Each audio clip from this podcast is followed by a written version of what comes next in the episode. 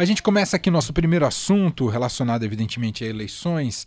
Temos hoje, né, a gente tem acompanhado e comentado a série de entrevistas do Jornal Nacional com os candidatos à presidência da República, dada a projeção que isso tem né, para os candidatos e também para o debate público no país.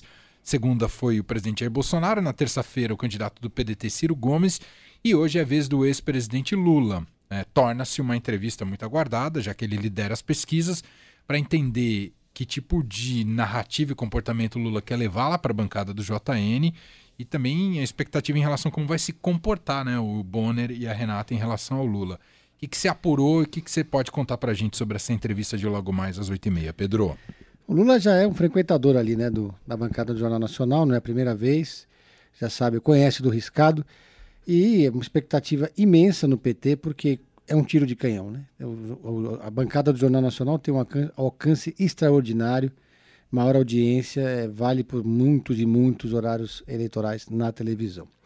A expectativa do Lula é tentar puxar uh, a sabatina para a economia, mas ele sabe que não vai ser tão simples assim.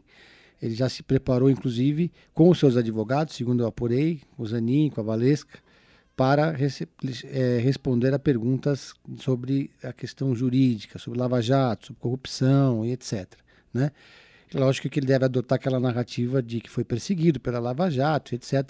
Mas ele sabe que isso não é o suficiente. Né? Há uma, o antipetismo ele é todo calcado, baseado na questão da corrupção nesse período que teve, houve no período do PT.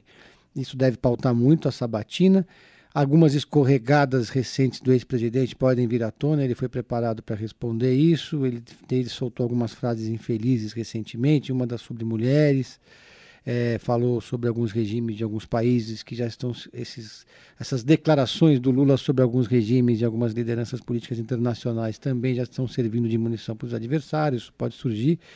E é, e é isso. Então, são 40 minutos muito intensos e também a expectativa enorme sobre a, a postura do Bonner né, e da Renata. Na sabatina do presidente Jair Bolsonaro, os bolsonaristas criticaram muito os dois. O Fábio Faria, que foi ministro do Bolsonaro, é, chegou a dizer que o Bonner fez uma cara de deboche e, e tá, então os, os, bolsonaristas já estão montando uma estrutura de guerra para invadir as redes sociais assim que a entrevista do Lula começar. Porque é muito difícil que tenha algum tipo de panelaço, como teve no caso é, do Bolsonaro. Agora é muito diferente, né? Porque quando você se prepara para uma entrevista com o Bolsonaro ou com algum bolsonarista, é como se preparar para uma briga de trânsito. Você não sabe que vai, qual vai ser a reação. Né? Uhum, uhum. É, não, não, não, há, nenhum respeito à liturgia da política, enfim, aos protocolos básicos da civilidade no tratamento. É, da, Nem compromisso da, da com a verdade também. Né? Nem compromisso com a verdade. Então, são mentiras em série.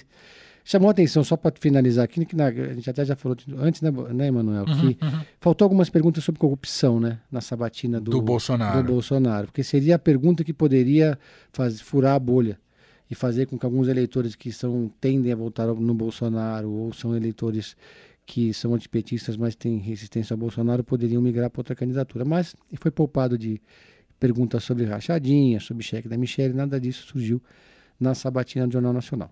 Vamos ver, tá chegando. É botar a pipoca no micro-ondas e ver se o Lula tomou aquela água com Rivotril que o Bolsonaro tomou e o Ciro também, né? É, tá todo mundo muito bem comportado ali na bancada uh, do Jornal Nacional. Claro que isso é um efeito também do, uh, de como o Jornal, Jornal, Nacional se comportou em 2018. Uh, ah, mas mudando de assunto, a gente transmitiu ao longo dos últimos dias a série de sabatinas do Estadão em parceria com a FAP, com os candidatos ao governo do estado de São Paulo. Os mais bem colocados na pesquisa foram entrevistados pela nossa equipe de jornalistas e ainda com a participação de professores da FAP, participação da sociedade civil, né, de organizações da sociedade civil e também de perguntas de alunos da FAP. Foram sabatinas muito importantes que puderam tocar nos mais diversos temas relacionados aos próximos quatro anos, né, projetos para os próximos quatro anos aqui no estado de São Paulo.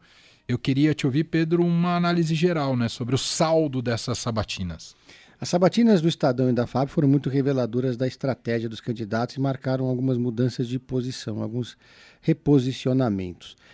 A do Haddad já foi um pouco mais previsível. É, só vale ressaltar que os sabatinados foram todos bem apertados pelos, pelos perguntadores. Né? O Haddad, ele quer a estratégia do Haddad para chegar, para vencer essa eleição. Ele já está no segundo turno, isso já está precificado em todas as campanhas. A chance que ele tem é ir para o segundo turno com o Tarcísio. Então, o, o, foco do Haddad é polarizar a eleição aqui em São Paulo, trazer a polarização nacional para a eleição de São Paulo, enquanto o Rodrigo Garcia que é o oposto, que é, que é um campeonato paulista, e o Haddad que é um campeonato brasileiro. Agora, a, a sabatina do Rodrigo marcou uma, uma, deixou clara a estratégia dele daqui para frente. Rodrigo Garcia, na sabatina da FAAP, bateu muito no PT e no Lula. E só lateralmente no Bolsonaro e no Tarcísio. Por quê? Porque o Rodrigo Garcia precisa se aproximar e dialogar com esse eleitor é, bolsonarista, com esse eleitor conservador, então ele tem que, de certa forma, preservar o Bolsonaro, porque ele não pode criar, explodir pontes pensando no segundo turno. Então você não vai ver já não viu o Rodrigo Garcia criticando de forma peremptória o Bolsonaro, nem batendo muito no Tarcísio. Né? É uma estratégia muito clara na, na sabatina, ficou claro isso. O Rodrigo Garcia, vale ressaltar, tem o dobro do tempo de televisão dos adversários e o apoio das prefeituras, etc. O Tarcísio, a sabatina dele também foi muito esclarecedora, mostrou, também marcou um turning point da estratégia dele. O Tarcísio sempre, durante a pré-campanha, tentou marcar uma certa diferença de posicionamento em relação ao Bolsonaro, mesmo sendo bolsonarista. Se colocando como um, técnico moderado. Na entrevista que eu fiz com ele em julho, ele disse que ele tinha posições, algumas posições diferentes do presidente Jair Bolsonaro, porque ele mirava ali um eleitor que é conservador, mas resiste aos arrobos do presidente. Foi por terra. Ele percebeu que a chance dele, a única chance dele é colar totalmente no Bolsonaro e foi isso que ele fez na sabatina. Fez adotou a estratégia da lacração, né? que é algo que não é muito comum né? nesse tipo de, de, de intervenção do Tarcísio, é, e adotou pela primeira vez na sabatina do Estadão, ele defendeu, diz que se ele for eleito governador, ele vai acabar com a obrigatoriedade da vacinação para os servidores públicos muito polêmico, e ele deu check ali com todos os posicionamentos da ala radical do bolsonarismo. Né? Ele parece que ele fez um checklist ali, e um por um ele foi é, é defendendo, tanto é que depois dele def, é, dar algumas respostas lacradoras, o Bolsonaro pegou um, um, uma edição que foi feita pelos bolsonaristas e publicou no Instagram, inclusive para minha infelicidade, eu, eu fui eu que fiz a pergunta. Então, as redes sociais tiveram que ser fechadas. É, tive que fechar minhas redes sociais, houve uma invasão, claro. E como sempre acontece, depois o Luciano Hang, a Carla Zambelli, ele, o Bolsonaro dá, faz o primeiro post e é uma espécie de ordem unida, o bolsonarismo segue.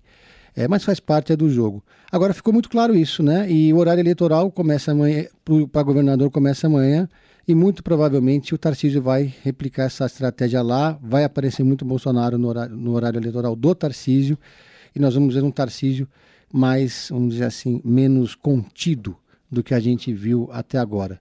Porque se o Rodrigo for para o segundo turno, ele se torna o favorito.